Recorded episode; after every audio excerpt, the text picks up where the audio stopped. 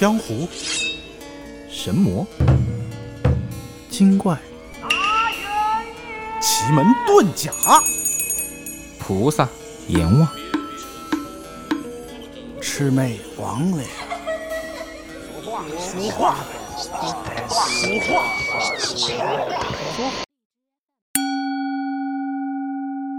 话话说，子不语，江中三太子。我去苏州出差，认识一位朋友啊，叫顾三点，是当地的一名进士，温文尔雅，知书达理，家庭殷实。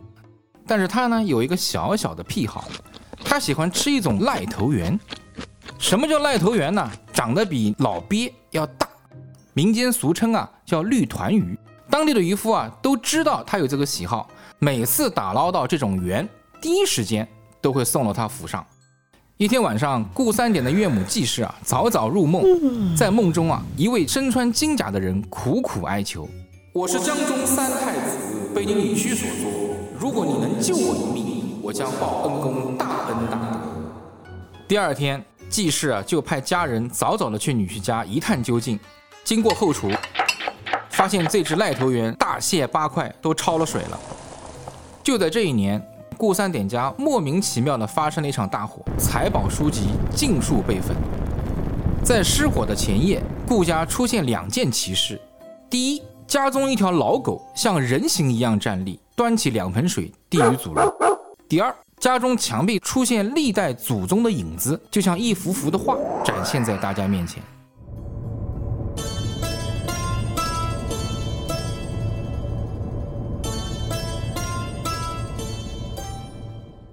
小人本住在那苏州的城边，家中有屋又有田，生活乐无边。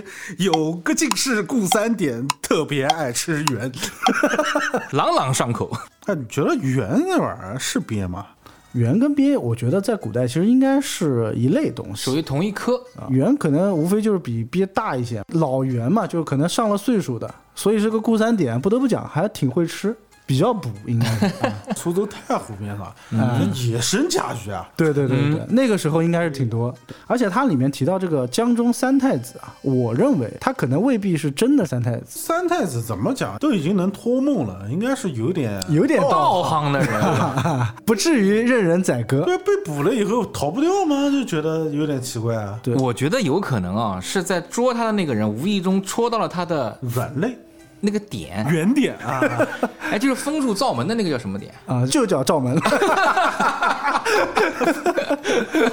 其实一般情况下，我们讲说哪吒三太子，对吧？什么龙王三太子，一生二，二生三，对吧？三生万物，三其实指的一个范数。我们讲张三李四，代指某一个人。有一句话叫“言必称三，手必称拳”嘛，称三就代表谦虚，不才张三啊，其实是一种虚称。那其实三太子呢，就指的是我是江里面的某一个太子，并不代表很高，有可能就是吹牛逼的。能托梦好歹也算是有点托梦牛逼起来。反正有点道行吧，有点道行。但我觉得他后面讲的那个啊可能是有关系的。他不是说家中出现了异象嘛，就祖先的影子啊都在那墙壁之上啊，证明这一家人啊，我觉得他也本身也是个进士嘛，应该是受了祖上荫庇的庇佑庇佑的啊，所以进来以后呢，可能说不定就门神就封住了，他出不去还是之类的。你看啊，他两个意象，一个是这个小狗，对吧？小狗端了两盆水，就叫那主人，你可长点心吧，该浇水的浇水了，对吧？为了提醒他。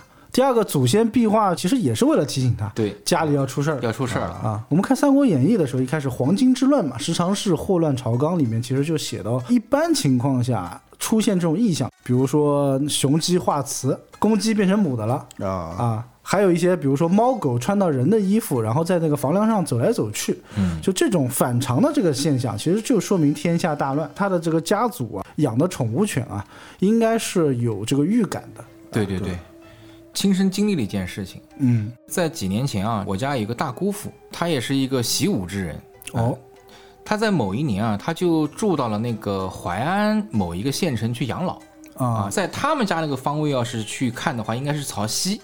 呃，他家里面呢养了一条黑色的罗威纳，哦，这个狗呢很大，然后养了很多年，很有灵啊性，很凶的。呃，非常凶猛啊。啊，就在某天夜里啊，这只狗无缘无故的从篮子里面跳出，因为它那个狗栏本身就很高嘛，啊栅栏的栏，哎，主人也害怕它平时会跳出来伤人，故意做的很高。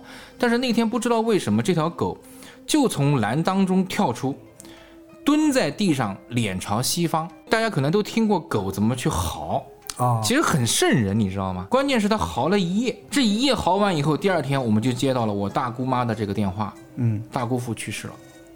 哇，就是狗是有预感，对，当时我们听到这个事情以后，大家都无法去理解，怎么会，怎么会这样？嗯难道真的是一种前兆吗？嗯啊，但事实它就摆在我们面前。确实可能动物啊，就感受的一些频率啊，是我们常人感受不到的啊，确实是有这个说法。从科学的角度上来讲啊，古代的话呢，一般情况下，你看判断一些事情的吉凶，往往也会从动物的反应来判断。对啊，在这篇故事中啊，最后那个袁枚自己还写了一段话，叫做“此阳不藏阴之象也，其将火乎？”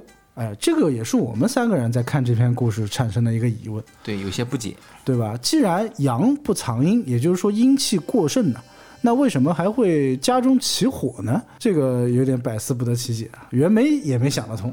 对，而且你说江宗三太子报复的手段不应该是用水淹吗？哎，有道理。对，为什么会烧火呢？就是我们知道应该叫做走水嘛。对对对对对对，我觉着啊，是江宗三太子是被烧烤掉的。就是碳烤甲，以其人之道还还治治其其人之。身。